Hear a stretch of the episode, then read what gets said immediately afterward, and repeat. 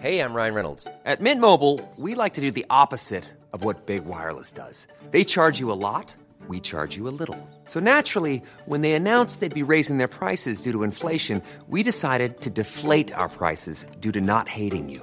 That's right. We're cutting the price of Mint Unlimited from $30 a month to just $15 a month. Give it a try at mintmobile.com slash switch. $45 upfront for three months plus taxes and fees. Promo rate for new customers for limited time. Unlimited more than 40 gigabytes per month. Slows. Full terms at mintmobile.com. Retterview. Gedanken und Spaß aus dem Pflasterlaster. Mit Sprechwunsch und Sammy Splint. Da sind wir wieder. Heute in Köln, äh, nicht in Köln, in Aachen zu Gast, aber trotzdem mit dem Christian. Man mag es kaum glauben, denn wir sind den weiten Weg hergefahren von Köln aus Aachen, um an einem ganz besonderen Ort zu sein, um eine, um einen Notarzt kennenzulernen, den viele von uns vielleicht so noch gar nicht kennen. Man hört es jetzt vereinzelt immer wieder. Aber bevor wir damit starten, erstmal Hallo Christian. Hi, ja, es, es ist richtig aufregend, mal in einer Telenotarztzentrale zu stehen. Wirklich. Also ich habe ja immer viel über Aachen gehört. Er redet ja auch immer häufig darüber. Ja. Ne? das ist einfach so. Und jetzt äh, durfte ich auch mal einen Tag hier hospitieren. Und es war wirklich aufregend, mal auf der anderen Seite zu sitzen, also quasi auf der Disponentenseite. Dieses Mal ist es aber nicht der Disponent, sondern ein Telenotarzt. Genau, und in diesem Zuge heißen wir ganz herzlich willkommen Herrn Dr. Marc Felsen. Herzlich willkommen, Marc. Hallo zusammen. Wer sich fragt, ich muss direkt äh, eine Anekdote erzählen, wer sich fragt, ähm, warum oder woher der Marc kommt, also der Marc, äh, wir kennen uns tatsächlich schon ein bisschen und ich erzähle ja häufiger mal im Podcast von diesem einen Notarzt, ja, ja muss ich sagen und äh, damit meine ich immer den Marc und ähm, hängen geblieben ist mir, das muss ich auch noch ganz kurz erzählen, dann ist so genug Lorbeeren, eine Fortbildung am Uniklinikum damals. Wir haben immer so regionale Rettungsdienstfortbildung, wo alle Rettungsdienstler sitzen und dann gibt es verschiedene Ärzte, die was erzählen. Da war ein Thoraxchirurg, ähm, der hat erzählt von einem Einsatz, wo es, glaube ich, um eine Schussverletzung ging und der kam völlig in Schwärmen und sagte, ja, und dann hat der, äh, der hat der Marc in den Verlauf der Schuss wurde diese Thoraxdrainage gelegt, den Finger anzustellen und sagte, der Marc ist wirklich der beste Arzt, den ich je getroffen habe, wirklich vor versammelter Mannschaft, alle standen also und äh, ich sehe schon, dem Marc ist das sicherlich unangenehm, aber ähm, darauf, äh, das, das, wollte ich einfach nur ganz kurz erzählen und ich finde, das äh, trifft es auch ganz gut so, also ähm, du siehst, Macht, ich komme hier mit Erwartungen her. Ja. Genau, genau. Die Erwartung habe ich hier über, über Monate gespielt. Worüber wir ganz kurz sprechen müssen später, ist tatsächlich die äh, Morphium-Keta-Nest-Kombi. Da wurde ich gestern ein bisschen enttäuscht. Ähm, ja, für die ärztlichen Kollegen unter uns und gerade die Notärzte, die ja äh, schon genau. beauftragt wurden, das mal zu prüfen, hierher kommt das. Ja. Richtig, aber doch nicht vom Markt. nicht vom Markt ich durfte ja. nämlich gestern feststellen, der Marc ist eigentlich gar kein Fan davon. Aber ähm, ja, erstmal zu dir, Marc. Äh, kannst du mal ganz kurz den, den, Hörerinnen, weil auch viele fragen, ja, wie wird man eigentlich Notarzt oder generell Telenotarzt, ähm, ganz kurz mal so deinen Werdegang erklären, denn du hast ja die äh, durchaus besondere Kombination, dass du ja auch mal im Rettungsdienst gefahren bist als Nichtarzt. Hm, genau. Ja, daher kommt das oder kommt das sicherlich auch alles. Ähm, ich habe 2000 Abi gemacht und hatte dann, ich denke, wie ganz, ganz viele, das Glück oder auch Pech, auf meinen Studienplatz warten zu müssen und ähm, habe mich dann entschieden, die Wartezeit durch eine Ausbildung im Rettungsdienst sinnvoll zu nutzen. Habe dann über den Rettungssanitäter den Rettungsassistenten gemacht und ja, das war im Prinzip äh, mein Traumberuf und ist es auch immer noch, muss man ganz klar sagen. Ich bin dann äh, auch während des Studiums noch in jeder freien Minute Rettungsdienst gefahren, auch hier in der Stadt Aachen, komme im Prinzip damit auch aus dem Rettungsdienst der Stadt Aachen, ähm, habe das Ganze dann ja knapp zehn Jahre betrieben, bevor ich dann sozusagen nahtlos noch über den Fahrer NEF ähm, in die Notarzttätigkeit gewechselt bin. Ähm, Du hast, das hatte ich nachgeschaut, du hast ja dann dich spezialisiert auf die Fachrichtung Anästhesie. Hm? Und ich glaube, man muss auch, wenn man in Aachen Notarzt fahren möchte, Anästhesist sein. Hm? Okay. Ähm, und du hattest damals schon deine Doktorarbeit über den Telenotarzt geschrieben. Hm? Ähm, woher kam da die Affinität? Mhm. Ähm, letzten Endes lag das alles daran, dass das über unsere Klinik für Anästhesie gelaufen ist und dadurch, dass ich im Rettungsdienst der Stadt Aachen tätig war, ähm, fand ich es natürlich auch gut, ein Thema zu bearbeiten, was über den Rettungsdienst der Stadt Aachen handelt. Und ähm, letzten Endes, ja, war das mein Zuhause und es passte eigentlich wie die Faust aufs Auge, dass ich da so ein bisschen teilhaben konnte an der Weiterentwicklung unseres Rettungsdienstes. Ich weiß gar nicht, wann, wann war da diese Doktorarbeit? In welchem Jahr circa? Die war 2012. 2012. Das heißt, man fing schon wann circa an, über dieses Telenotarztsystem zu sprechen? Also wir haben die ersten ähm, Studien gemacht hier in Aachen 2007 Und das Ganze hat sich dann über sieben Jahre hingezogen, bevor wir dann 2014 das System in den Regelrettungsdienst überführen konnten. Also man kann hier in keinster Weise davon sprechen, dass man mal eben ein Telemedizinsystem einführt. Übrigens 2014 auch genau das Jahr, in dem ich äh, meinen FSJ begonnen habe. Das heißt, ich bin mit diesem System groß geworden, mehr oder weniger. Ähm, jetzt fragen sich aber viele schon, wir reden ja jetzt hier über TNA, Telenotarzt. Ähm, kannst du uns mal äh, so ganz kurz grob zusammenfassen, was ist eigentlich ein Telenotarztsystem? Hm? Also ein Telenotarztsystem ist im Prinzip die technische Unterstützung, die einem Arzt, der fernab einer Einsatzstelle in einer Telenotarztzentrale ähm, sitzt, die Möglichkeit gibt, alle Daten, Vitaldaten, Videoeindrücke, Fotoeindrücke, ähm, EKG-Übertragung, also im Prinzip alles das, was so an einer Einsatzstelle gemessen wird, übertragen zu bekommen. Zusätzlich natürlich noch zur Anamnese, zum ABCDE und Sampler, welches dann ähm, über Headset bzw. telefonisch durch das Rettungsteam an den Telenotarzt weitergegeben wird.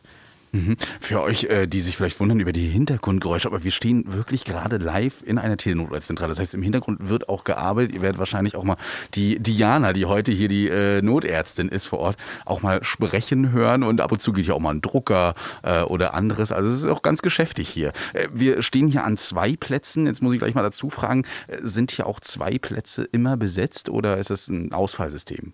Nein, das ist ein Redundanzsystem. Ähm, bisher haben wir ähm, noch nicht den Bedarf, zwei Telenotärzte gleichzeitig einzusetzen, weil natürlich auch ein Telenotarzt im 24-7-System eine wahnsinnig große Menge an Rettungswagen aufgeschaltet bekommen kann, bevor dieser eine Platz ausgelastet wäre.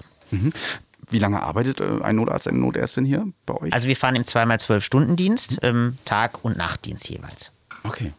Hast du, jetzt hast du gerade davon gesprochen, nicht so ausgelastet. Ähm, hast du so ein paar Stats and Facts zum Telenotarztsystem, damit man sich das so grob vorstellen kann? Ja, klar, natürlich gerne. Also es ist so, dass der Telenotarzt natürlich weder mit zur Einsatzstelle fahren muss, noch mit zum Krankenhaus fahren muss. Das heißt, der Telenotarzt kommt nur dann ins Spiel, ähm, wenn wirklich Therapie vor Ort erforderlich wird. Das heißt, unsere Gesprächsdauer beträgt roundabout so zwischen neun und elf Minuten. Und in dieser Zeit ist ein Einsatz abgearbeitet. Da werden Medikamente angeordnet, da wird das Krankenhaus ausgewählt und letzten Endes eine Verdachtsdiagnose gestellt. Das sind alle wichtigen Dinge, bei denen der Notarzt involviert werden muss. Den ganzen Rest zur Einsatzstelle hinfahren, den Patienten in den RTW tragen und auch zum Krankenhaus fahren. Das kriegt der RTW problemlos alleine hin in der Regel. Manchmal begleiten wir ihn auch noch bis ins Krankenhaus, je nachdem, was der Patient hat.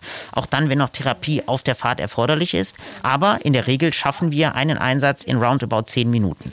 Wir haben aktuell 57 RTW aus acht verschiedenen Rettungsdienstbereichen bei uns aufgeschaltet und sind damit immer noch nicht an der Auslastungs Ausgrenze, weil man natürlich ganz klar auch sagen muss, gerade ein RTW im ländlichen Raum fährt vielleicht drei bis vier Einsätze auf 24 Stunden und es ist ja lange nicht jeder Einsatz Notarzt bzw. Telenotarzt-Indikation. Dementsprechend haben wir eine so wahnsinnig große Anzahl an Rettungswagen, die man auf eine einzige Zentrale aufschalten kann. Wie, ähm, du hast jetzt äh, gerade schon, also also von, davon gesprochen, Telenot als Indikation, von Telenot als Indikation und nicht Indikation. Hm. Ähm, was war denn so das grundsätzlich, also hatte man, als man sich darüber Gedanken gemacht hat, über dieses Telenot-System, denn schon so einen Indikationskatalog vor Augen? Oder was waren so die, die, die Geburtsstunden des Telenot? Also saßen da irgendwie drei frustrierte Notärzte nach ihrem Nachtdienst morgens beisammen und sagten, ja, wir sind heute so viel Quatsch rausgefahren, das mhm. muss nicht mehr sein. Ähm, oder hat man diese berühmte amerikanische Sendung geschaut, die mir jetzt, wo mir der Name gerade nicht mehr einfällt, aber wo mir jeder Mensch, dem ich von diesem Notarztsystem erzähle, immer sagt, ja, das gab's ja ja schon damals in der, äh, wie heißt die Serie denn? War es nicht Notruf Kalifornien? Notruf Kalifornien, das ist Notruf Kalifornien. Ja. Ähm, also letzten Endes ähm, ist das Ganze ähm, aus dieser Motivation heraus entstanden, dass man halt gesehen hat, dass auch aufgrund des demografischen Wandels und der zunehmenden Verbesserung der medizinischen Versorgung die Einsatzzahlen im Rettungsdienst äh, immer weiter gestiegen sind und damit auch die Notarzteinsatzzahlen. Und das in einer Zeit, wo der Notarztmangel vor allen Dingen im ländlichen Raum ja stetig zunimmt. Das heißt, wir haben steigende Einsatzzahlen und wir haben weniger Notärzte. Und aufgrund dieser Tatsache musste man was unternehmen und man hat dann natürlich gesehen und wusste auch im Hinterkopf, dass Notärzte ganz, ganz oft rausfahren und einfach sagen, ich war nur zum Schreiben da. Ich wurde wirklich gar nicht ähm, ernsthaft vor Ort benötigt. Und das waren einfach Gründe zu sagen, wir brauchen hier eine zusätzliche Ressource im Rettungsdienst, irgendetwas Moderneres, ähm, was meine Ressource Notarzt schont. Und ähm, genau das war der Grund, mit diesen Forschungsprojekten zu beginnen.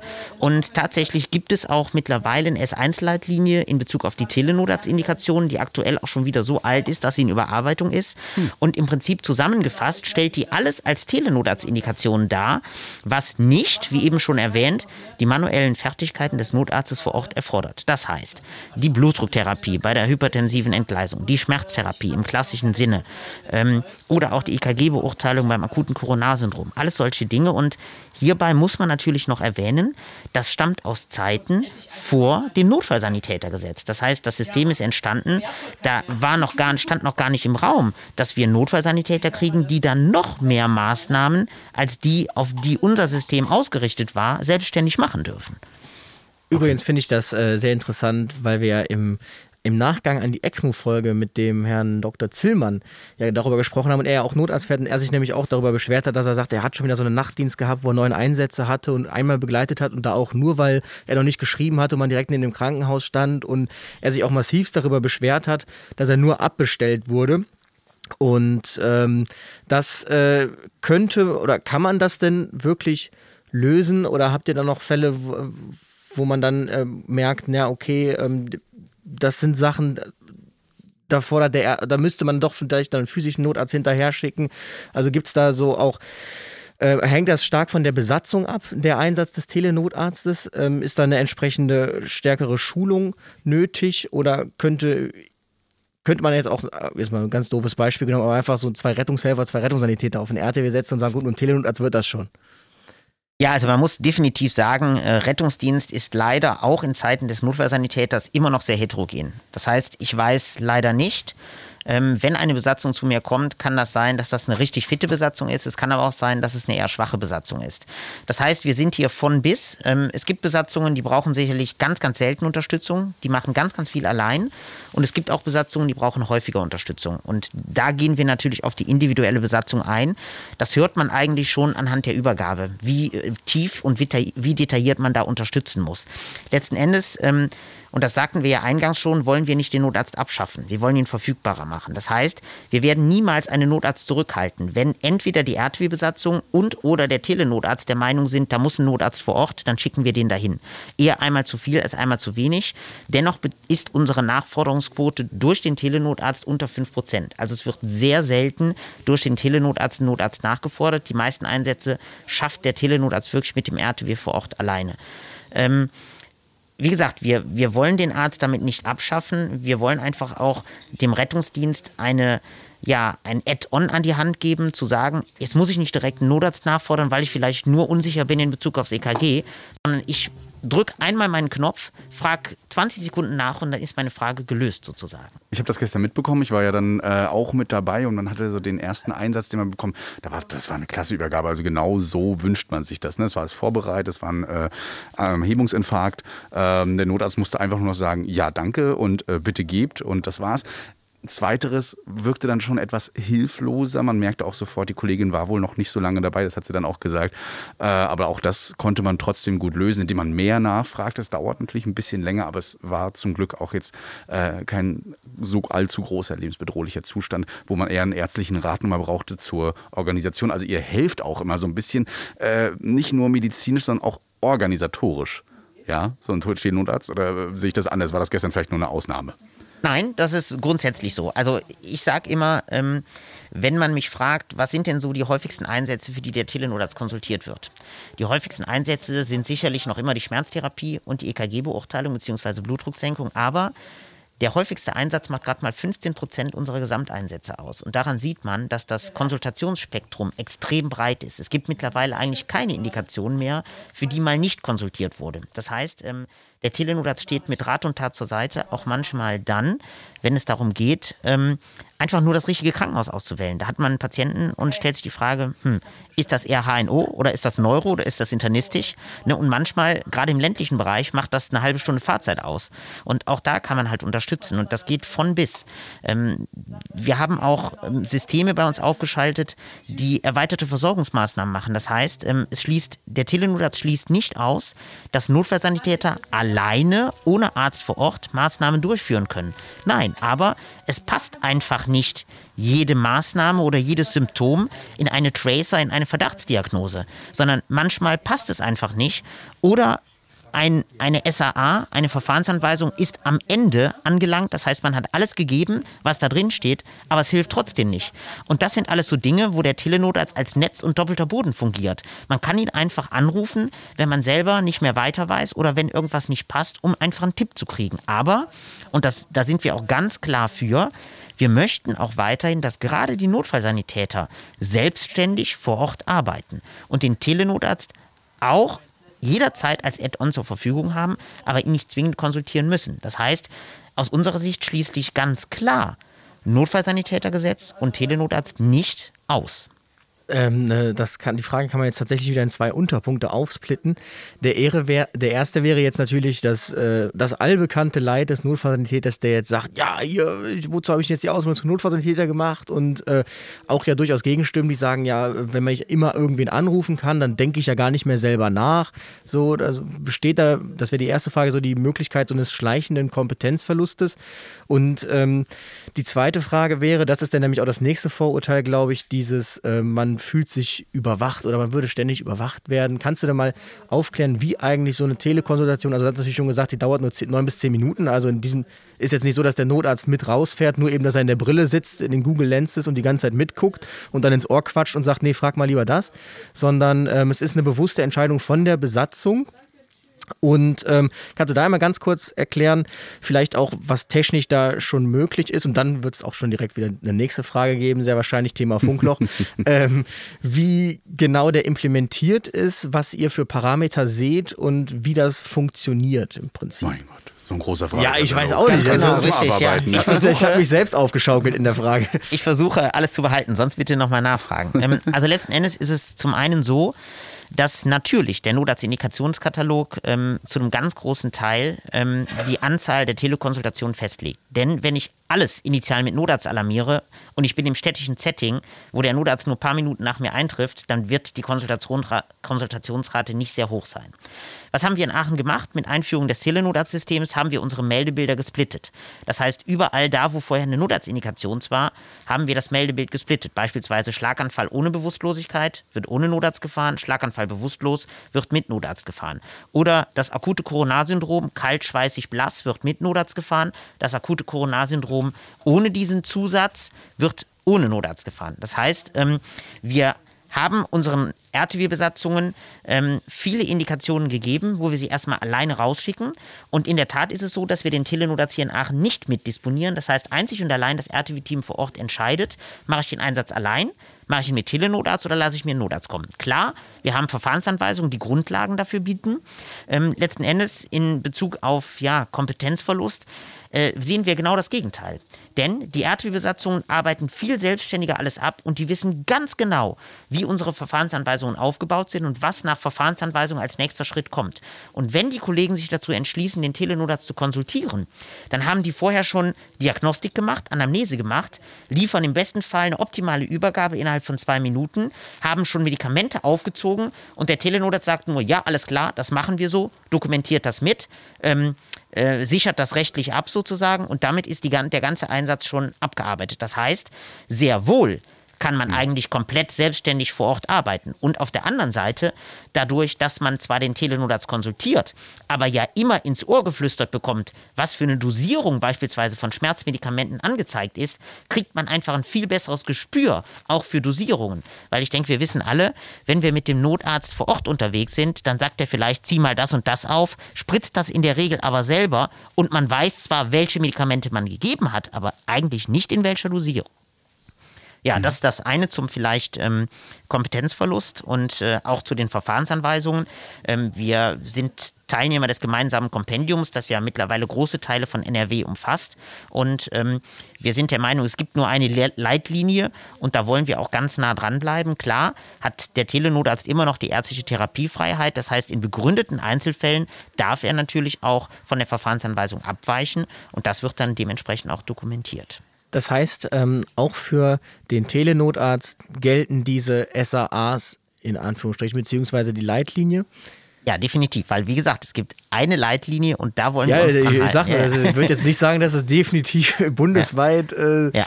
ähm, aber äh, das ist ein anderes Thema. Aber um da direkt einzusteigen tatsächlich, ähm, das ist etwas, was ich jetzt rein subjektiv äh, auch beobachtet habe als junger Rettungssanitäter damals.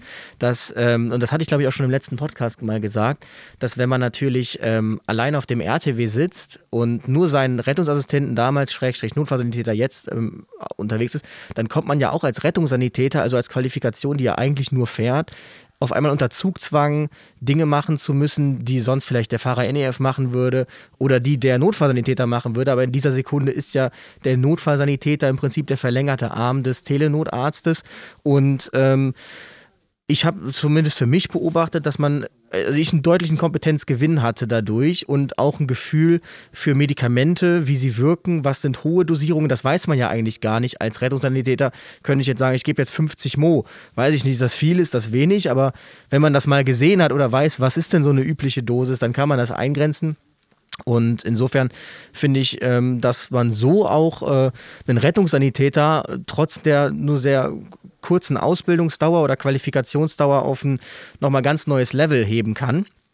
Ähm, Gibt es denn da schon irgendwelche äh, Bestrebungen, das zu standardisieren? Also wenn ich Telenotarzt sein möchte, dann äh, muss ich das, das, das erfüllen. Wenn ich äh, mit einem Telenotarzt arbeiten möchte als Rettungsdienstler, muss ich, keine Ahnung, Tele, den Zusatz Tele-Notfallsanitäter oder so haben. Gibt es da schon irgendwas, da irgendwas in Planung oder also auf der ärztlichen Seite ist das mittlerweile ganz klar geregelt und ähm, da sind wir auch sehr, sehr froh drum. Mittlerweile haben nämlich die Ärztekammer Nordrhein und Westfalen-Lippe ein ganz standardisiertes ähm, Weiterbildungskurriculum Telenotarzt etabliert.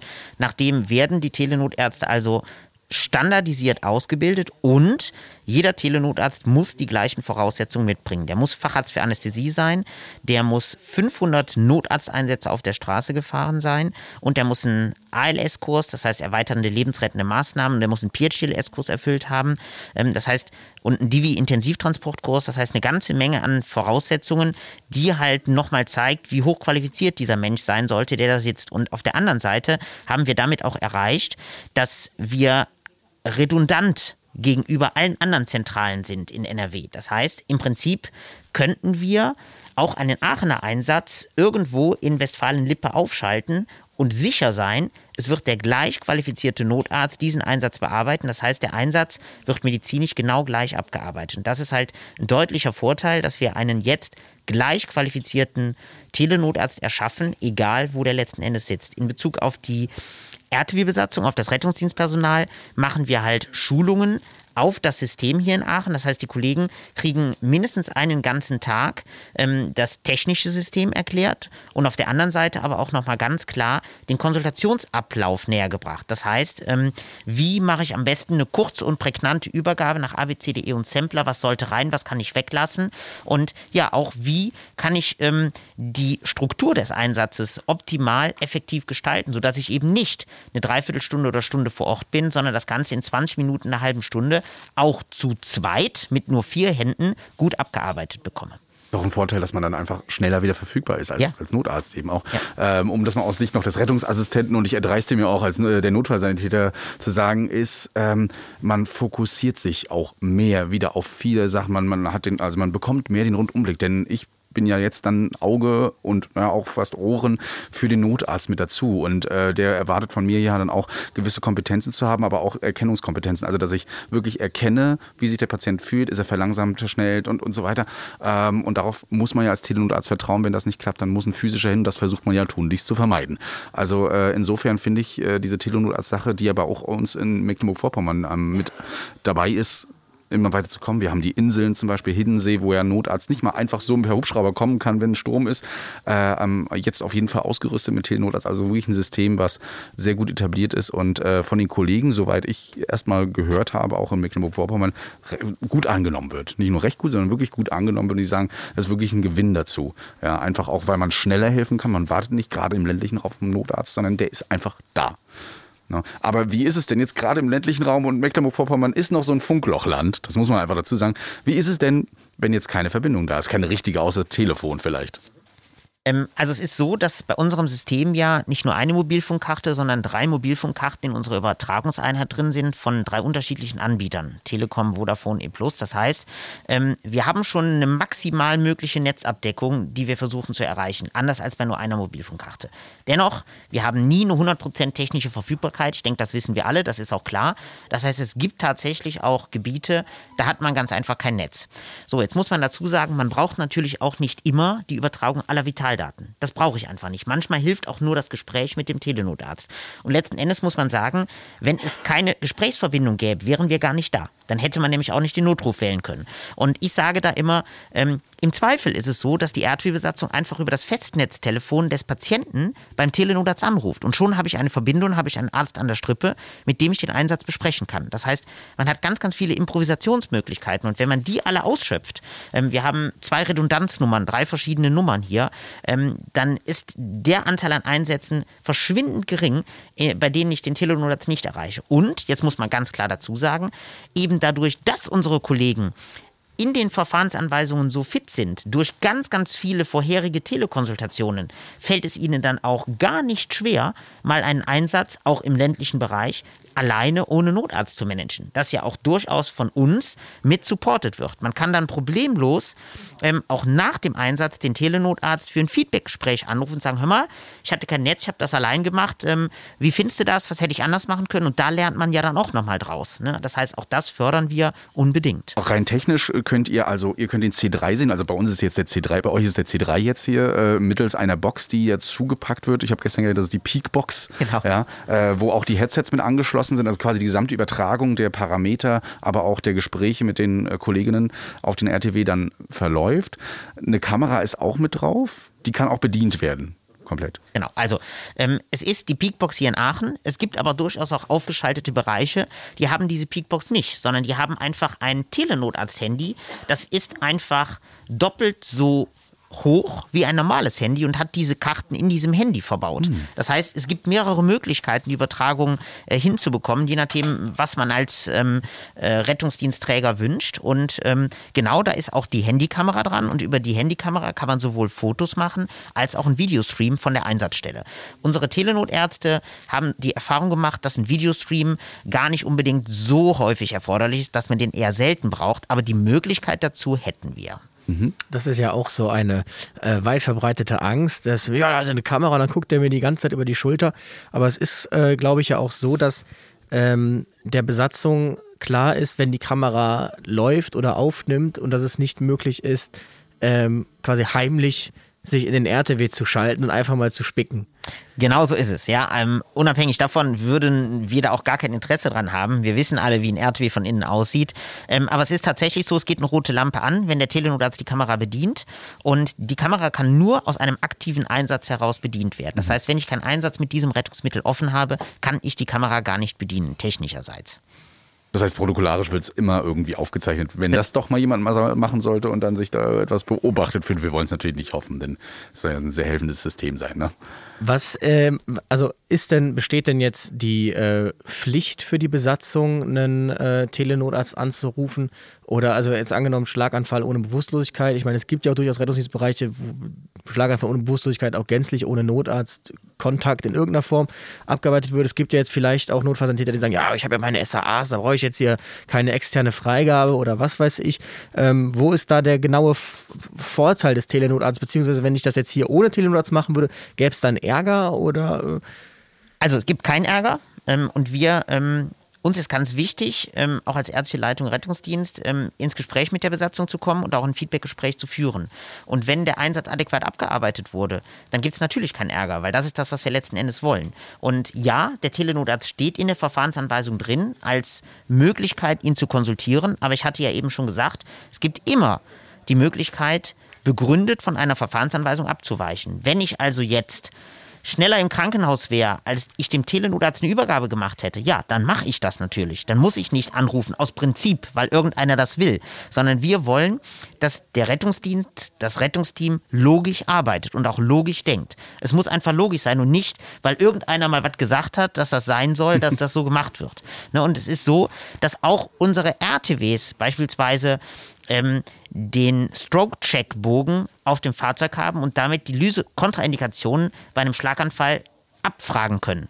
Und wenn der Patient mit den gleichen Angaben durch die Erdwebbesatzung abgefragt im Krankenhaus ankommt, als der Telenotarzt das machen könnte, dann hat der Patient dadurch keinen Nachteil. Und auch die äh, weitere Therapie im Krankenhaus kann zügig ähm, gestartet werden. Und das ist eigentlich das, worauf es uns ankommt. Und nicht darauf, dass jedes Mal und immer der Telenotarzt. Äh, ich weiß, dass es hier mal, ähm, also ihr habt ja hier so ähm, Meldebilder, wo ihr eben ausdifferenziert, also diese Stichwörter wie der Schlaganfall mit oder ohne Bewusstlosigkeit. Im anderen Kreis, ich glaube in Hessen ist es der R1 oder R1-2 mhm. oder sowas. Mhm. Hier ist das eben nach, der Disponent tippt seine Verdachtsdiagnose mehr oder weniger ein und bekommt dann vom System nochmal diese Ausdifferenzierung. Wenn er jetzt sagt Schlaganfall, fragt das System mit oder ohne Bewusstlosigkeit, der Disponent sagt ohne, dann ist entsprechend anderes Rettungsmittel im Vorschlag, also nur ein RTW.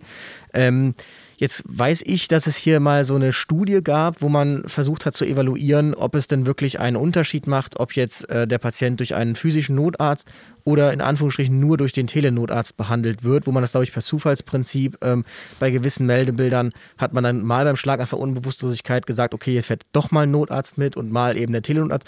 Ähm, hast du da, gibt es da schon Ergebnisse zu? Kann da leider noch nichts zu den Ergebnissen sagen. Wir sind da kurz vor der Publikation, das wird nicht mehr allzu lange dauern, aber sie sind eben noch nicht draußen. Aber es ist schon richtig, was ihr sagt. Wir haben eine randomisiert kontrollierte Studie gemacht, um einfach zu vergleichen, ist der Telenotarzt gleich sicher, gleich komplikationsarm wie der Notarzt vor Ort. Ähm, jetzt ohne die Ergebnisse der randomisiert kontrollierten Studie bisher vorliegen zu haben, kann ja. man auch schon aus, äh, aus einigen anderen Voruntersuchungen sagen, ja, es gibt tatsächlich ähm, nicht viel mehr Komplikationen ähm, als beim Notarzt. Ja, weil man, man, muss einfach festhalten, dass die Leute, mit denen ihr ja arbeitet, einfach auch Fachkompetenzen haben, also Fachleute sind. Das sind nicht einfach nur Fahrer, die dann einfach nur handeln, sondern äh, wie gestern bei dem Kollegen schon, der schon alles aufgezogen hat, also beim Herzinfarkt, ne, beim Systemi dann Mo das hat sich schon schwer beeindruckt, dieser das, ich, ich, fand, ich fand das wirklich, weil ich das, äh, tut mir das leid, ich erlebe es, ich erlebe es, äh, und da muss ich die Kollegen leider ein bisschen anstellen, ich erlebe es selten, nur noch so eine Übergabe an einen Notarzt zu bekommen. Also das, ich versuche das schon immer gerne mal in gewissen Situationen, bekommst aber auch nicht immer hin, das muss ich auch immer sagen.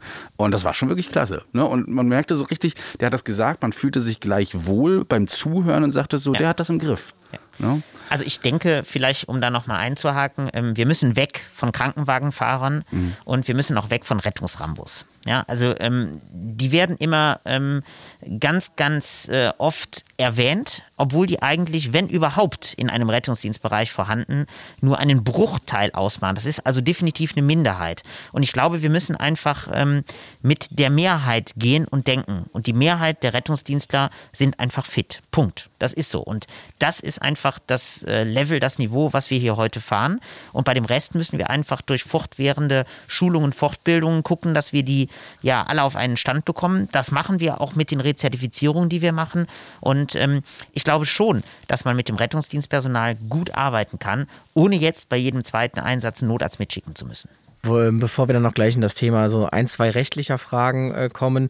Äh, wir hatten ja auch Herrn Professor Dr. Dr. Carsten Fehn im Podcast und der sagte ja auch ganz klar, als wir nämlich darüber gesprochen haben, dass äh, wir haben auch kurz über das Telenotarztsystem gesprochen, hat er das Gutachten dafür verfasst, ähm, das rechtliche und äh, da kam ja eben auch die Frage auf, ja, ähm, jetzt werde ich ja hier meine Kompetenzen beschnitten, jetzt habe ich den Notfallsanitäter gemacht, das will ich auch selber arbeiten, wo er eben sagte, es ist, es geht hier nicht darum, dass der Notfallsanitäter äh, sich jetzt hier ausleben kann. Es geht hier nicht darum, dass der Notfallsanitäter ähm, seinen Spaß hat, in Anführungsstrichen. Es geht hier um den Patienten.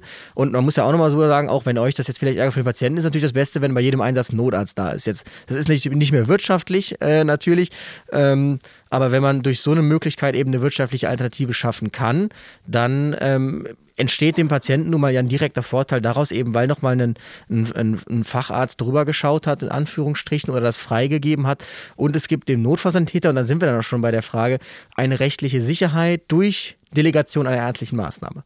Mhm, richtig. Also man muss, ähm, wenn man das ähm, aus rechtlicher Sicht betrachtet, natürlich ganz klar sagen, nichts ist so rechtssicher wie die Delegation durch einen Notarzt. Punkt. Ne, das kriegt einfach der Notfallsanitäter nicht auf gleicher rechtlicher Ebene hin, wenn er es alleine macht. Aber man muss sich natürlich auch immer die Frage stellen, wenn irgendwo mal einer ähm, nachfragt, wie war das denn jetzt rechtlich, hätte man als Notarzt oder Telenotarzt es anders gemacht als der Notfallsanitäter vor Ort. Und in den aller, aller, allermeisten Fällen muss man diese Frage beantworten mit Nein, ich hätte auch nichts anders machen können. Hm. Ja, und was will man da großrechtlich sagen, muss man ehrlicherweise sagen. Ne, wir machen es in Aachen so, ähm, dass wir jetzt über eine Dienstvereinbarung auch mit äh, den Kollegen der Feuerwehr gesagt haben, ja, wir geben auch zwei C-Maßnahmen in Aachen frei. Das heißt, trotz Telenotarztfähigkeit auf Knopfdruck dürfen unsere Notfallsanitäter alleine vor Ort Maßnahmen machen eigentlich so ziemlich alle, die in den SAAs auch freigegeben sind, ohne einen Notarzt nachzufordern und ohne den Telenotarzt zu konsultieren. Das Einzige, was wir gerne hätten, ist, wir möchten gerne ähm, ein Feedbackgespräch mit den Kollegen führen, um sie ganz einfach ähm, auch ähm, ja, zu verbessern, ja, um einfach Verbesserungsvorschläge zu geben und das zu dokumentieren, was die Kollegen alleine machen. Und deswegen haben wir gesagt, in Aachen, da wir den Telenotarzt haben, ähm, bitten wir die Kollegen dann nach dem Einsatz von der Wache aus, dem Telenotarzt drei Fragen zu beantworten. Indikation für die Medikamentengabe, Dosierungen, Komplikationen. Das ist alles. Mhm. Und ähm, das ähm, tragen wir auch definitiv als ärztliche Leitung so mit. Und ähm, ja, wir sind gespannt, ähm, wie oft das dann so passieren wird. Also wie gesagt, ähm, wir müssen an dieser Stelle weg von dem Rambo, ähm, der dann alle Patienten abgeschossen, analgosidiert im Krankenhaus abliefert. Ja, ja vor allen Dingen auch ähm, es immer als Angriff zu sehen, so eine ähm, so, so ein Feedback ähm, einfach mal zu nehmen. Denn wir versuchen den Notfallsanitäter immer noch zu etablieren und, ähm, und, ihm die Kompetenzen zuzusprechen. Dabei muss aber auch sicher sein, dass wir nach, also ich später auch als Notfallsanitäter, das auch alles beherrschen. Und ich glaube, da ist es ganz gut, hier mal ein Feedback zu bekommen und zu sehen, auch für die ärztlichen Leiter vor Ort. Ähm, die Leute, die für mich hier die Medikamente geben, und das muss man immer sagen, das ist auch ärztliche, äh, ärztliche ähm, na, wie heißt es? Eine ärztliche Leitung? Nein. Maßnahme, ähm, Delegation. Delegation. Es ist ja aber noch eine ärztliche Delegation und die muss eben abgeprüft werden. Deswegen finde ich es auch gar nicht so schlecht, dass ihr das so macht. Andere würden sich da durchaus angegriffen fühlen. Einfach menschlich. Das ist eine menschliche Sache und das sollte man nicht. Man, man kennt ja die Rettungsdienstler auch irgendwo. Ich meine, er kennt es ja am besten, er ist ja selber einer, ein ehemaliger. Ja. Ähm, wie ist das denn, wenn jetzt der Tele, also wenn es jetzt irgendwo in diesem Prozess kein aus was für Gründen auch immer eine, eine falsche Entscheidung getroffen wird bei einer Telenotarztkonsultation, ähm, ist dann, wer, wer haftet dann letztlich? Hey, I'm Ryan Reynolds. At Mint Mobile, we like to do the opposite of what Big Wireless does. They charge you a lot, we charge you a little. So naturally, when they announced they'd be raising their prices due to inflation, we decided to deflate our prices due to not hating you. That's right. We're cutting the price of Mint Unlimited from $30 a month to just $15 a month. Give it a try at mintmobile.com slash switch. $45 upfront for three months plus taxes and fees. Promote for new customers for limited time. Unlimited more than 40 gigabytes per month. Slows. Full terms at mintmobile.com.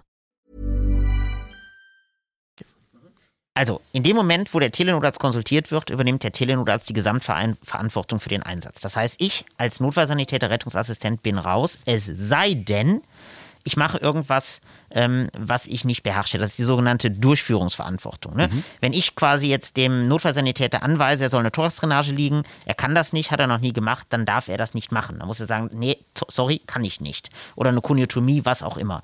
Ne? Aber alles andere, was delegiert wird, verantwortet der Telenotarzt. Wenn ich jetzt als Telenotarzt einen Notarzt vor Ort bestelle, in dem Moment, wo der Notarzt vor Ort ist, übernimmt der Notarzt vor Ort die Verantwortung, weil der ganz einfach dem Patienten gegenübersteht und ich ja nur am Telefon bin. Das ist einfach äh, die rechtliche ähm, ja, ähm, Verantwortung, die die einzelnen Ebenen haben. Das heißt also, wenn eine Situation doch mal ein bisschen zu diffus wird, zu undurchsichtig hier per Telefon, man kann, wenn man in der Wohnung ist, kann man euch ja auch anrufen ähm, und man kann das eben mit der Kamera auch nicht beobachten, dann ist ein physischer Notarzt einfach noch ja, das ist ganz einfach so. Das ne? ist einfach so. Beispiel, also ja, Zwangseinweisung, sofortige mhm. Unterbringung, psychiatrischer Notfall. Da braucht man einfach jemanden vor Ort, der das beurteilt. Ne? Das ist so ein ganz klassisches Beispiel dafür. Ich kann mich an einen Fall erinnern, dass wir damals, wurden wir alarmiert zu einem stattgehabten Krampfanfall, der aber gar nicht stattgehabt war, sondern die Patientin sagte, sie hätte eine Aura und äh, wüsste, dass sie gleich krampfen wird. Und daraufhin haben wir den Telenotarzt konsultiert und der hat uns dann einen physischen Notarzt äh, hinterhergeschickt, weil er sagte, die Wahrscheinlichkeit ist sehr hoch, dass sie später bewusstlos wird und dann entsprechend krampft. Das kam dann auch auf dem Weg zum Krankenhaus. Ähm, das wären dann so seltene Fälle. Wobei, ob der, hättest du das dann auch gemacht? Hättest du da auch einen physischen Notarzt hinterhergeschickt und hättest du gesagt, nee, ihr könnt das? Also man muss letzten Endes sagen, ähm, ich traue schon im Notfallsanität zu, einen Krampfanfall zu behandeln. Und da kann man auch durchaus erstmal gucken, ne, dass man einen Zugang etabliert und dann dementsprechend Medikamente vorbereitet, sich vorbereitet. Wenn das Ganze natürlich Richtung Status Epilepticus geht, das heißt, der Krampfanfall kann nicht durchbrochen werden, natürlich, dann brauche ich wieder einen Notarzt vor Ort für eine eventuelle Atemwegssicherung, Schutzintubation mhm. und so weiter und so fort. Ne? Also ich denke, das muss man von der Situation abhängig machen, aber ich würde jetzt nicht pauschal sagen, sagen, bei einem Kampfanfall brauche ich einen Notarzt vor Ort. Ähm, im Paragraphen 2a, glaube ich, Notsagen der ja auch groß gefeiert wurde, steht ja, glaube ich, auch drin, wenn die Maßnahme beherrscht wird durch den äh, Notfallsanitäter, dann kann er diese ausfinden. Es streiten sich natürlich die Geister, was heißt eigentlich beherrschen? Und ähm, würdest du denn sagen, dass ich eine Maßnahme tendenziell mehr beherrsche? Also ich würde sagen, das ist so, wenn ich ein Telenotarztsystem habe, einfach weil ähm, Maßnahmen, die ja sonst der Notarzt physisch durchführen würde, weil selten kommt natürlich ein physischer Notarzt und sagt, okay, ich stehe jetzt einfach nur und sage euch, was ihr machen müsst und setze mich in die Ecke, sondern der will ja dann auch irgendwie arbeiten.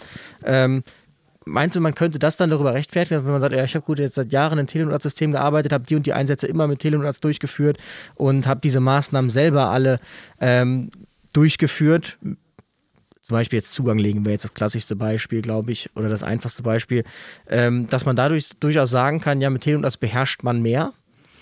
Also ähm, in Bezug auf 2a muss man ehrlicherweise sagen, da geht es ja vor allen Dingen um die invasiven Maßnahmen, um die wirklich harten Maßnahmen. Ne? Und ähm, die mache ich natürlich mit Telenotarzt nicht häufiger. Aber in Bezug auf Zugang und Medikamentengabe glaube ich schon, dass die Kollegen das deutlich besser beherrschen, weil sie es ganz einfach routinemäßig immer und immer und immer wieder machen. Und das würde ich auch den Kollegen bescheinigen, die in einem Telenotarztsystem arbeiten. In Bezug auf die wirklich invasiven Maßnahmen, sagen wir mal ähm, Thoracentlastungsfunktion beispielsweise, ähm, das wird ja eher selten gemacht. Aber da glaube ich schon, dass es rechtlich ähm, dass man da ganz anders dasteht, wenn man da dokumentiert, nach Rücksprache mit Telenotarzt oder im gegenseitigen Einvernehmen. Oder der Telenotarzt war der gleichen Meinung wie ich, dass die Indikation bestand, eine Toresentlastungsfunktion zu machen. Dann steht das ja rechtlich auf einer ganz anderen Ebene. Genauso sagen wir es auch unseren Notärzten. Wir sagen unserem Notarzt immer, hör mal, wenn du unsicher bist, dann ruf doch den Telenotarzt an. Dann haben wir schon zwei Ärzte, die einer Meinung sind und dann kann es ja gar nicht mehr so verkehrt sein. Achso, also auch umgekehrt, nicht nur NFS oder so, sondern auch ja, die natürlich. Ärzte können anrufen. Ja, definitiv äh, ja. interessant, eine Zweitmeinung einfach mal einzuholen. Ähm, so ein Notarzt, der kann ja in der Stadt einfach mal auch nur zehn Minuten brauchen, auf dem Land durchaus länger, das haben wir ja vorhin auch schon gesagt. Ähm, Gibt es eine Sinnhaftigkeit, eher in die Stadt oder Land zu gehen? Ihr fahrt ja beides. Ihr habt ja hier in der Stadt Aachen den Titelnotarzt, aber auch außerhalb im Landkreis. Ähm, wo wird er mehr genutzt oder wird er mehr genutzt? Ist er sinnhafter in der Stadt oder auf dem Land oder ist beides, hält sich beides die Waage? Also aus meiner Sicht macht es ähm, überall Sinn, sowohl in der Stadt als auch im Land, weil es geht sich vor allen Dingen ja auch um die Einsätze, wo der Notarzt gar nicht mit dem Einsatz ist, wo es um die Nachforderung ging.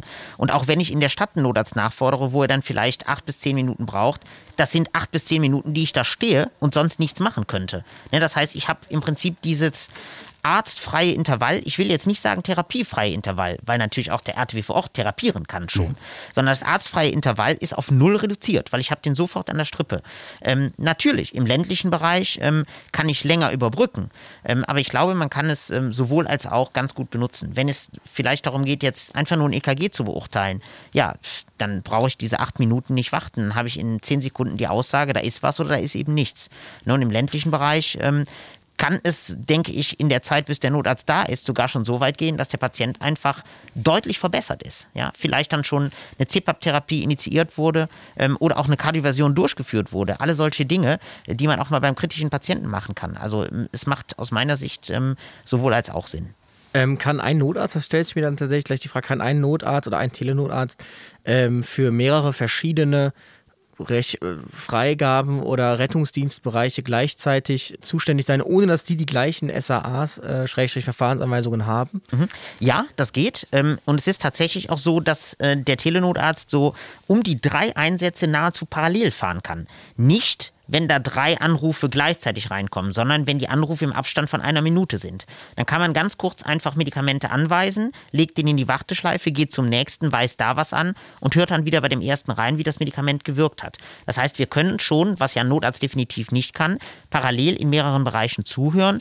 Und durch unsere Systemunterstützung ist es so, dass wir immer genau die Verfahrensanweisung angezeigt bekommen, die aus dem Bereich kommt, aus dem der RTW konsultiert. Das heißt, es kann mir nicht passieren, dass ich dann auf einmal einem RTW ein Medikament anweise, was der gar nicht auf dem Fahrzeug hat oder was laut Verfahrensanweisung in diesem Bereich gar nicht so gewollt ist. Weil ich halt immer auf meinem Bildschirm genau die Verfahrensanweisung sehe, die halt ähm, ja aus oder von dem ärztlichen Leiter kommt, ähm, aus dem Rettungsdienstbereich, aus dem der RTW aufgeschaltet ist. Wir kommen ja gleich zu, zum Ablauf mal so ein bisschen der Konsultation. Aber wenn ich jetzt, machen wir, nehmen wir mal den Fall, du hast drei Einsätze auf einmal. Äh, sobald du den einen Hörer antippst und so weiter, geht dann auch die Maske von dem Einsatz wieder auf wahrscheinlich, damit auch keine Verwechslungsgefahr besteht, weil ich sehe darin schon Potenzial der Kommentare der Leute, oh, wenn der mal da verwechselt, dass das doch kein Dormikum, sondern was anderes Ja. war, Mo.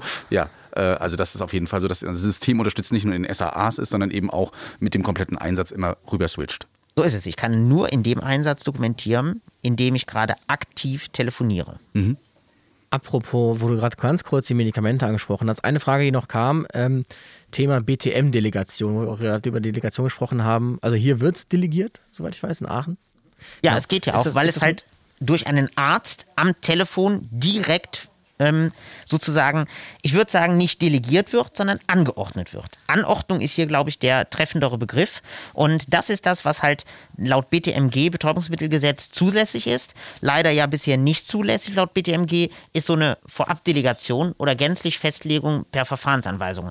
Sodass man ähm, sozusagen als Rettungsdienstler ähm, nicht aufs Opiat zurückgreifen kann, sondern da eher so auf Dormicum Ketanest angewiesen ist. Ähm, ja, ich glaube, man kann da auch ganz, ganz viel schon mitmachen. Wir hoffen auch, ähm, dass sich in der nächsten Zeit das BTMG dahingehend verändert wird, dass dadurch dann eine Delegation möglich werden wird. Ja, die Gesetze müssen da auch mit der Zeit gehen und die RTWs sind aber auch dementsprechend trotzdem ausgestattet, dass sie bei einer Anordnung dann ähm, das geben können. Also Mo und so weiter, was man nicht alles kennt. Wir müssen ja nicht im Detail auf eingehen, was eine RTW so hat, aber ähm, das ist alles mit dabei auf jeden Fall. Ist das äh, separat auch nochmal weggeschlossen, so wie es sein soll? Also eigentlich meistens an, an der Person dann dran, ne? wie, wie das eben so auch Jeder Transportführer, äh, also wir haben bei uns mittlerweile fünf Reserve-RTWs. Das heißt, es kommt Mhm. praktisch gar nicht mehr vor, dass ein nicht telemedizinfähiger RTW bei uns eingesetzt wird.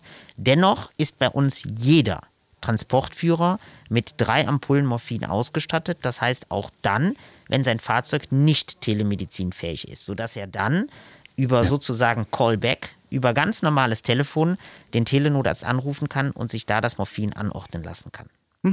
Das äh, sollte die Frage, denke ich, beantworten.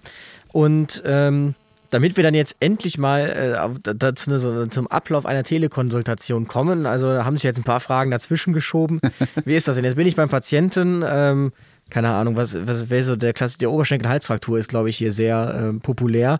Äh, bei einer Oberschenkel-Halsfraktur, wie läuft das jetzt im Optimalfall ab?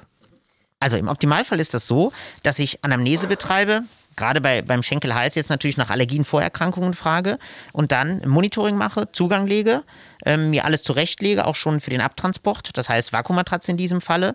Und wenn ich das alles zurechtgelegt habe, dann rufe ich den Telenotarzt an, mache eine kurze Übergabe, wo halt Allergien enthalten sind und auch die Verdachtsdiagnose meinerseits und habe dann im Optimalfall schon die von mir ausgewählten Medikamente ähm, vorbereitet, sodass der Telenotarzt sagen kann, ja, alles klar, kannst du geben, auch genau in der Dosierung, die du vorgeschlagen hast. Und dann ist die Ko- Telekonsultation relativ schnell vorbei.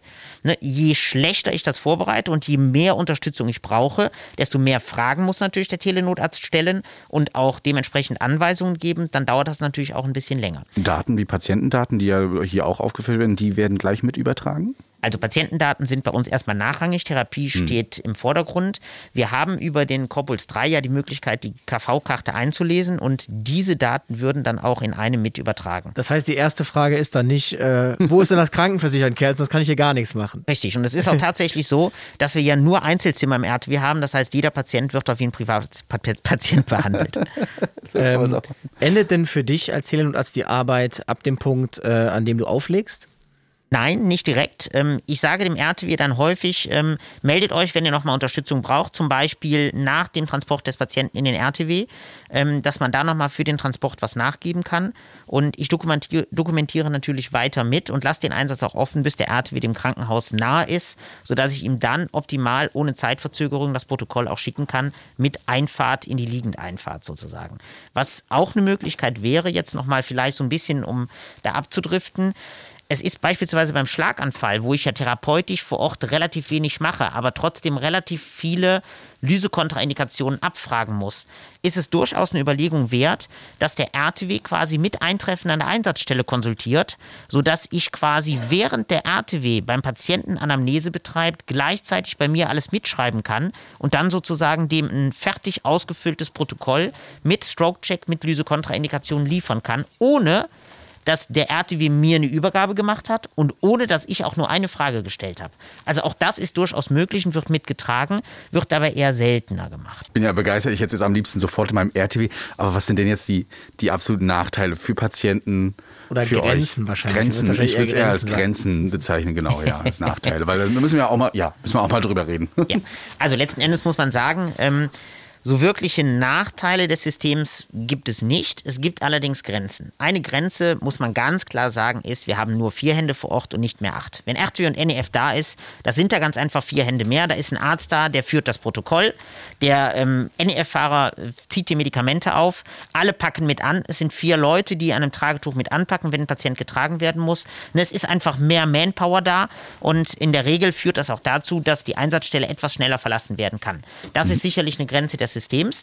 Wir sagen ganz klar, wir möchten nicht, dass das NEF als Tragehilfe missbraucht wird, sondern ähm, das ist auch deswegen eine Frage, die der Telenotarzt relativ am Anfang äh, stellt. Dass er nämlich relativ früh fragt, ähm, muss der Patient getragen werden, braucht ihr Tragehilfe? Weil wenn ich dann ganz schnell ein KTW, ein HLF, einen anderen RTW. Ich habe jede Menge andere Ressourcen, die deutlich verfügbarer sind als meine NEFs, dahin schicke, ähm, dann habe ich halt da auch keine Zeitverzögerung. Oder auch äh, eine Drehleiter, eine Hubrettungsbühne. Also alle Möglichkeiten sind da offen, einen Patienten zu retten oder in den RTW zu transportieren. Das ist sicherlich eine Grenze, was die Manpower angeht. Ähm, Ansonsten, ja, könnte man vielleicht sagen, ähm, das, was wir initial schon gesagt haben, es ist halt so, wenn ich einen Telenotarzt habe, dann bin ich auch geneigt, da anzurufen.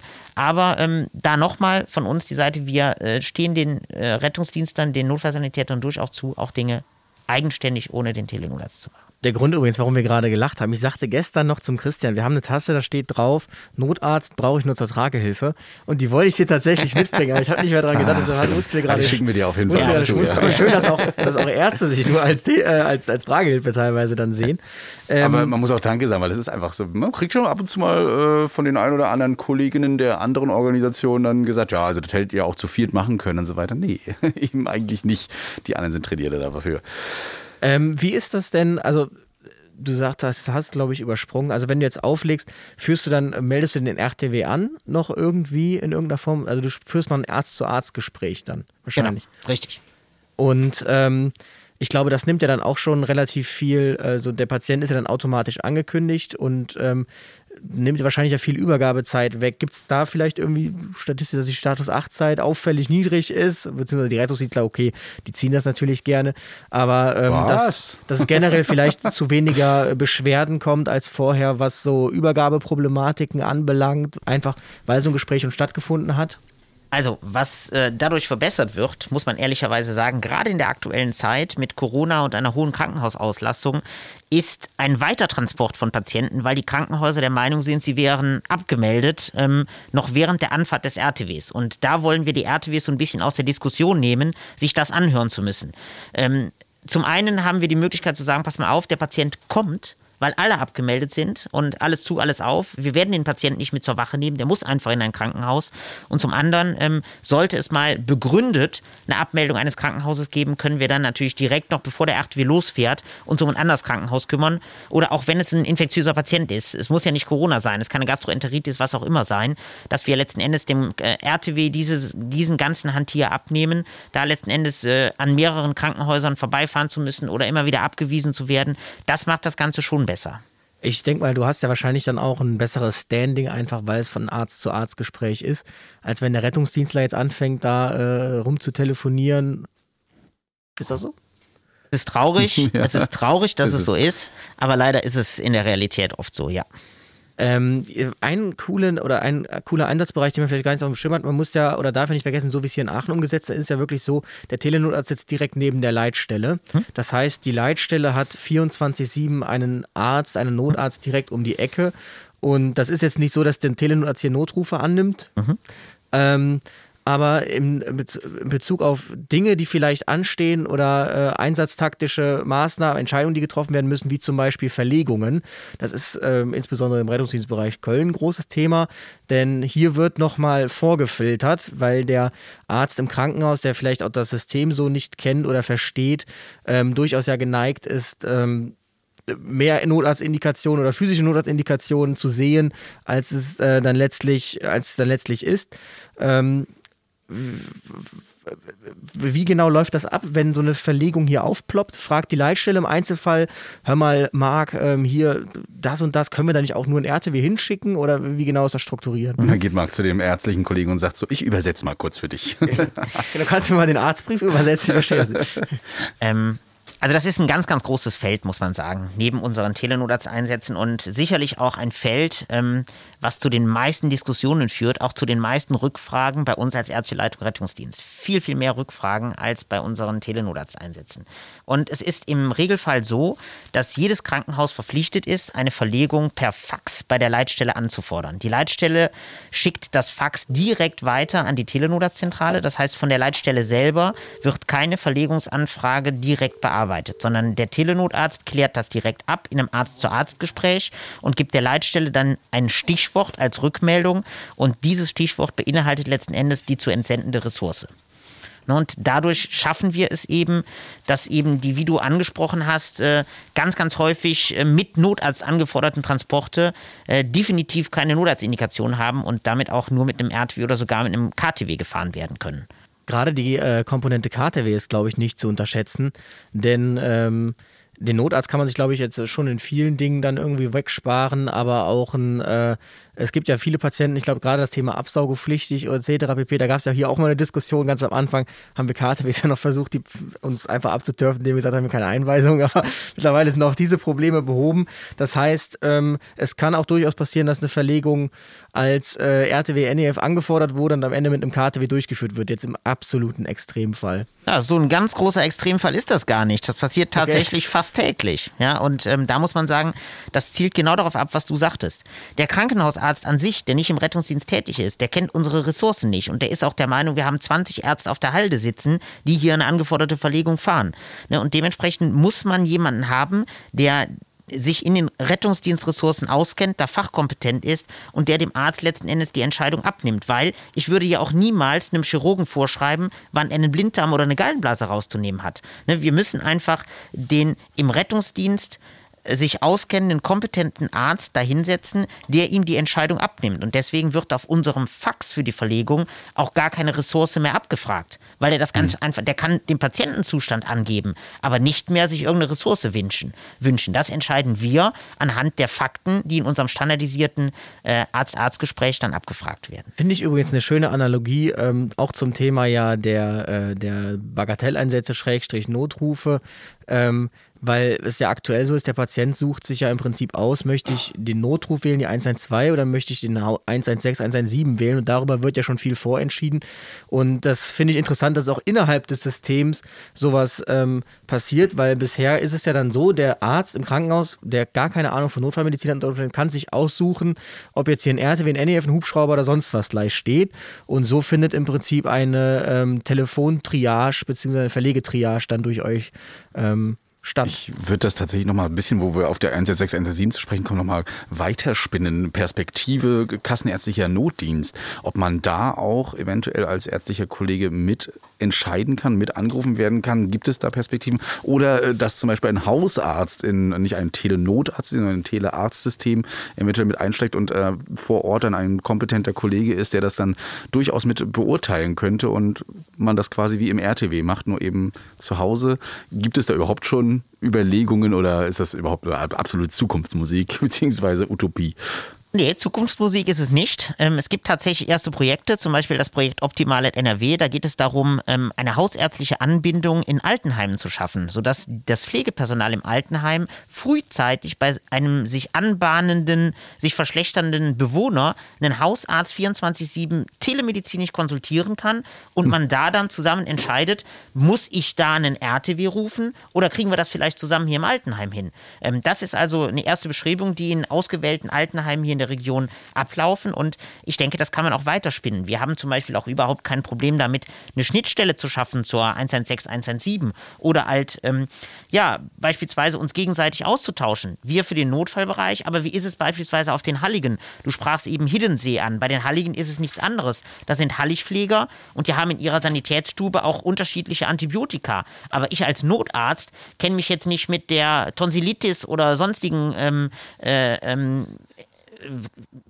grippalen Infekten, Erkrankungen aus, so dass es für uns sicherlich auch von Vorteil wäre, wenn man sagen würde, pass mal auf, der ist auf den Halligen, ähm, da gibt es jetzt die Möglichkeit, bleibt der da, bestelle ich dem einen Hubschrauber, um den ausfliegen zu lassen, aber der hat nur eine Tonsillitis. Und da würde ich dann beispielsweise an ihn übergeben können, um ihm ein Antibiotikum zu verordnen oder ähnliches. Also es gibt ganz, ganz viele Synergien, ähm, sicherlich auch ähm, mit anderen Bereichen oder auch einen Neurologen, den ich äh, kontaktieren kann für einen Patienten, der irgendwelche diffusen neurologischen Defizite hat mit der Fragestellung, muss muss ich den jetzt ähm, auf die nächste Stroke bringen? Muss der lysiert werden? Hat der einen Schlaganfall? Oder hat der was anderes und kann vielleicht im nächsten Grund- und Regelversorger versorgt werden? Gerade wenn es um den ländlichen Bereich geht, wo es um 30, 45 Minuten Fahrzeit geht. Also sicherlich gibt es noch viele Synergien, es gibt noch viel Forschungspotenzial, um das System weiter zu vernetzen, weiter auszubauen. Aber das sind ja, äh, also was jetzt nicht geplant ist, denke ich mal, wenn wir das in so ein Backend und Frontend äh, aufteilen und Frontend ist die Notrufabfrage, dass der Telefonarzt demnächst äh, Notrufe annimmt. Nein, ich denke, ähm, da haben wir kompetente Leitstellendisponenten, die da auch ganz klar darauf geschult sind. Wir haben auch mittlerweile die standardisierte Notrufabfrage, das heißt ganz viele Hilfestellungen, Unterstützungen auch für die Disponenten. Und ich glaube, dass es in einer Zusammenarbeit, in einer Synergie, wie bei uns hier nebenan, ganz gut funktioniert, weil es passiert gar nicht so selten, dass ein Disponent mal rüberkommt und sagt, hör mal, da hat gerade einer angerufen, der hat gesagt, er hat ein LVAD, was ist das? Muss ich ja einen Notarzt mitschicken? Oder ähm, ein Altenheim ruft an und sagt, hör mal, Bewohner A hat die Tabletten von Bewohner B bekommen. Muss ich dann Nodarzt hinschicken, einen RTW hinschicken, überhaupt einen hinschicken. Ne? Das sind, glaube ich, alles solche Synergieeffekte, die man einfach nur ausnutzen muss. Und dann, äh, ja, nur so kann das ganze System Rettungsdienst optimal funktionieren. Ich finde das ähm, tatsächlich äh, ganz gut, dass du das ansprichst oder interessant, weil ich jetzt mittlerweile in einem Drall bin, dass ich mich frage, wieso schickt doch einfach ein? Aber dann fällt mir auf, es muss man sich vielleicht auch mal in den Kopf rufen, es gibt nun mal nicht nur Großstädte mit 150 Rettungswagen auf äh, zwei Quadratkilometern, ähm, sondern es gibt eben auch Städte, die ihre Ressourcen sinnvoll verwalten und einsetzen müssen und dann eben, wie der Christian schon ansprach, ähm, auch mal damit rechnen müssen, dass man drei Reanimationen gleichzeitig noch bedienen muss unter Umständen und eben nicht jeden RTW überall hinschicken kann. Und ähm, ja, insofern klingt das ja eigentlich ähm, super. Kannst du ganz kurz sagen, wie viele KTWs und RTWs ihr habt hier in Aachen und NEFs? Ähm, ja, wir haben zwei NEFs im 24-Stunden-Dienst, einen weiteren Arzt, der als Verlegearzt fungiert, werktags bis 16.30 Uhr, der dient auch dem Spitzenbedarf. Und damit kommen wir für unsere 250.000 Einwohner in der Stadt Aachen ganz gut klar. Ähm, des Weiteren haben wir 14 RTWs, ähm, davon auch Tagesdienst-RTWs dabei. Ähm, das reicht aus.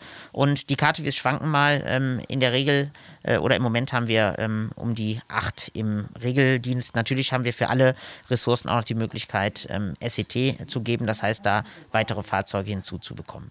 Ähm, aber was man schon beobachtet, da ist die Frage, würdest du das auf den Telefonat zurückführen? Also diese, also seit ich ja 2014 hier äh, dabei bin, gibt es ja nicht mehr als diese zwei NEFs. Ähm, es gibt ja durchaus andere Rettungsdienstbereiche, wo es, glaube ich, eine Zeit schon sich potenziert hat. Würdest du das auf den Telenotarzt zurückführen, dass diese NEF-Quote bei euch so stabil bleibt? Zum Teil ja. Also sicherlich ähm, mitbedingt durch den Telenotarzt, aber auch mitbedingt durch den von uns vorgegebenen Notarztindikationskatalog, der bei uns in Aachen zu einer Notarztquote von um die 20 Prozent führt. Das heißt, wir fahren nur jeden fünften Rettungsdiensteinsatz mit Notarzt. Und ich denke, da kann man, das ist eine Stellschraube, ähm, an der man mitdrehen kann. Die hat auch damit zu tun, ähm, wie viel traue ich meinem RTW-Personal zu. Und da sieht man einfach, ich finde, da sind wir hier in Aachen eigentlich ganz gut aufgestellt, dass wir auch unseren Besatzungen Positionen äh, eine ganze Menge alleine zutrauen. Und ähm, ja, wie gesagt, das sind aus meiner Sicht die beiden Stellschrauben. Zum einen den Telenotarzt als Backup, sofort auf Knopfdruck und zum anderen auch die Anpassung des äh, Notarztindikationskatalogs. Lebt dieses System denn dann davon, dass man sich kennt? Weil ich kenne auch äh, Aussagen oder O-Töne jetzt von Erstleitern, die zum Beispiel sagen, ja, ich muss mich am schwächsten Glied orientieren ähm, und ich habe hier so viele Rettungsdienste, ich weiß nicht, was passiert, ich lasse es lieber. Würdest du das unterschreiben oder Nein, das würde ich nicht unterschreiben. Kann ich auch äh, damit belegen, wir haben ja acht Rettungsdienstbereiche bei uns aufgeschaltet. Ich kenne die Rettungsdienstler aus der Stadt Aachen. Ich kenne aber nicht die Rettungsdienstler aus Hessen beispielsweise. Und ähm, durch die Übergabe die ja in der Regel zwei bis drei Minuten dauert, kann ich einen Rettungsdienstler ganz gut einschätzen. Ich weiß nach dieser Übergabe, ähm, weiß der, wovon der spricht? Ähm, ist der topfit oder braucht er was mehr Unterstützung? Ja, und je nachdem, wie ich den einschätze, kann ich ihn unterstützen. Mehr oder weniger detailliert. Und letzten Endes sprechen wir alle über das gleiche Thema. Und dementsprechend bin ich der Meinung, man muss die Leute nicht kennen. Das lebt nicht vom Kennen. Man kann das auch in einer Riesenstadt machen, wo ich gar nicht alle kennen kann. Man kann sich relativ schnell aufgleisen. Weil letzten Endes muss man sagen, ähm, wir sind ein kleiner Bereich. Die Notfallmedizin ist ein kleiner Bereich. Auf so einem RTW gibt es nicht so viele diagnostische Möglichkeiten. Ja. Und die kann ich relativ gut am Telefon ähm, anordnen, delegieren, mit den Kollegen besprechen. Das heißt, wenn man jetzt das gehört hat und im Rettungsdienstbereich fährt mit Telefon und sagt, also bei Telefon das bringt nichts. Bei mir, immer wenn ich anrufe, kriege ich eine NEF hinterhergeschickt. Sollte man sich vielleicht mal fragen, ob es an einem selbst liegt. Aber so ein physischer Notarzt, der muss das ja auch machen. Der kommt ja rein. Wir haben ja auch mal Notärzte, die aus dem Landkreis kommen oder die wir nicht kennen oder aus äh, einer Notarztbörse, die also keiner kennt. Und ähm, ja, die müssen das dann auch einschätzen können. Entweder die sagen dann auch straight, ja, also ich sag dir jetzt, was los ist, äh, egal wie gut kompetent du bist, oder sie können es halt ähm, gut einschätzen, sind empathisch und äh, wissen auch ganz genau, wie die anderen Kollegen ticken. Bundesweiter Einsatz steht hier noch so in der Perspektive in unseren Notizen. Ähm, wie sieht es da aus? Also das Ganze bundesweit, auch vielleicht zu vereinheitlichen, Telenotarzt mit reinzukommen. Ich sehe jetzt bisher fast nur Vorteile. Also das, was ich jetzt hier rausgehört habe, spricht sehr dafür und ich schicke gerne Grüße schon mal in meine Heimatstadt. Wobei es ja auch Rettungsdienstbereiche gibt oder Bundesländer, wo man als Arzt sagt, dass der Notfallsanitäter lediglich ein guter Ansatz ist, ähm, aber mhm. dann doch äh, langfristig physische Notärzte mehr gebraucht werden. Ich glaube, das spielt da auch so. Wie schwer ist das da politisch, sich durchzusetzen? Also ich glaube, ich würde jetzt mal ähm, zwei Fragen beantworten. Ähm, die eine Frage ist die mit dem guten Ansatz und dem Notfallsanitäter. Ich möchte jetzt ganz einfach mal in den Raum werfen. Ähm, alle sagen immer dann physischer Notarzt, ja, nein. Sind denn unsere Notärzte alle gut genug ausgebildet? Hm.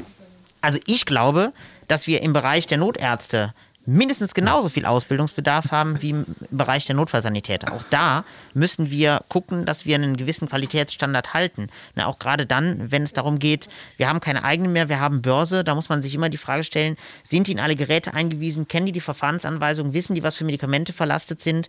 Und auch da kann sicherlich so ein Telemedizinsystem helfen. Ich erinnere mich da an einige Beispiele aus Rettungsdienstbereichen, die uns konsultiert haben, nachdem sie den Notarzt weggeschickt haben und gesagt haben, pass mal auf, ich traue dem das nicht zu, lass uns das lieber zusammen machen über Telemedizin. Ne, das ist äh, sicherlich ein ganz klarer Aspekt. Bundesweite ähm, Ausdehnung der Telemedizin. Ich bin mir sicher, dass das kommen wird. Das wird aber noch sicherlich einige Jahrzehnte dauern.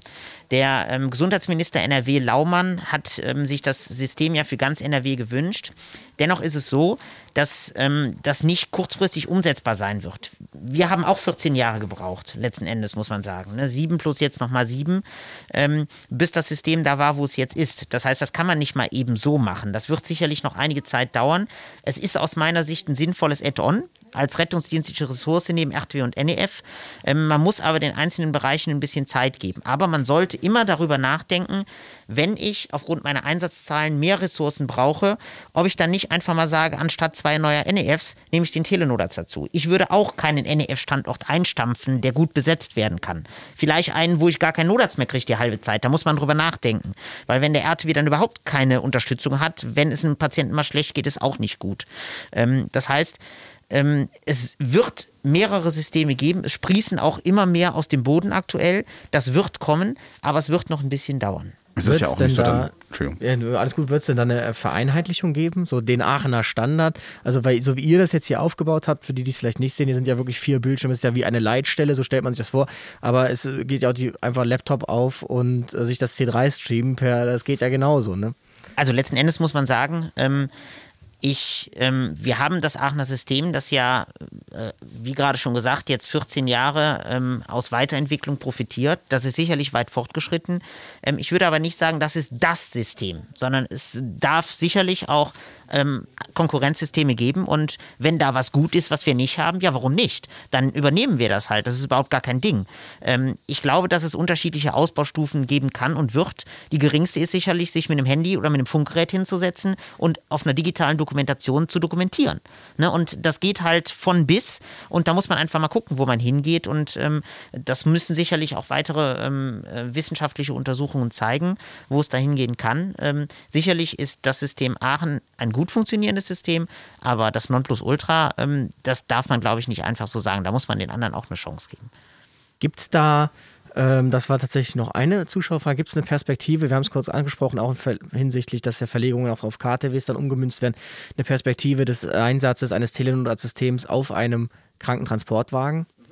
Also, äh, da spricht überhaupt nichts gegen. Ja, man, man kann das relativ leicht implementieren. Ist letzten Endes eine Kostenfrage und eine Frage, wie ich einen KTW einsetzen will. Wenn ich wie bei uns in Aachen den KTW eigentlich nicht für First Responder oder Notfalleinsätze einsetze, weil ich im städtischen Bereich bin, wo ich eigentlich immer einen RTW verfügbar habe, dann macht es sicherlich nicht viel Sinn, weil wir haben ganz, ganz, ganz äh, wenige Nachforderungen eines Notarztes durch einen KTW vor Ort. Das passiert hier und da mal für eine Schmerztherapie. Ja, da würde es dann Sinn machen, aber ich glaube, man muss sich auch die Frage stellen, stellen, wie ich den KTW einsetze. Wenn ich einen KTW einsetze, äh, vielleicht im ländlichen Setting, auch als First Responder, als Notfall-KTW, dann macht das absolut Sinn, weil dann geht der ja auch in eine Therapie.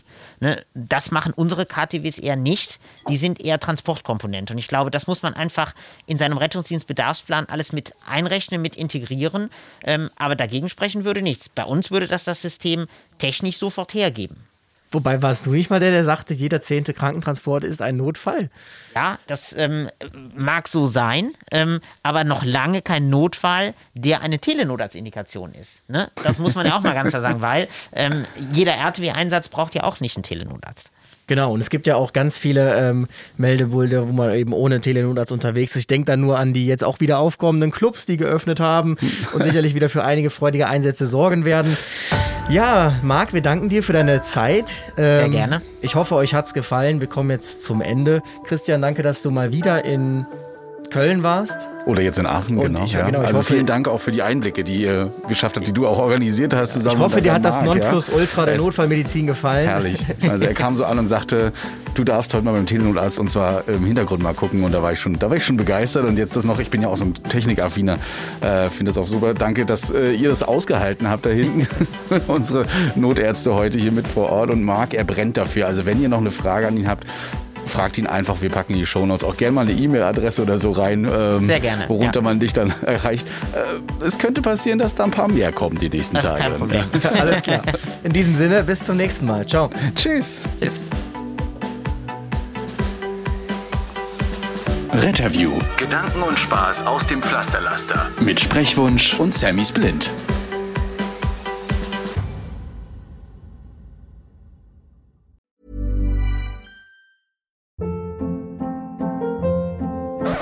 Hold up. What was that? Boring. No flavor. That was as bad as those leftovers you ate all week. Kiki Palmer here, and it's time to say hello to something fresh and guilt-free. Hello Fresh. Jazz up dinner with pecan-crusted chicken or garlic butter shrimp scampi. Now that's music to my mouth. Hello Fresh. Let's get this dinner party started. Discover all the delicious possibilities at hellofresh.com.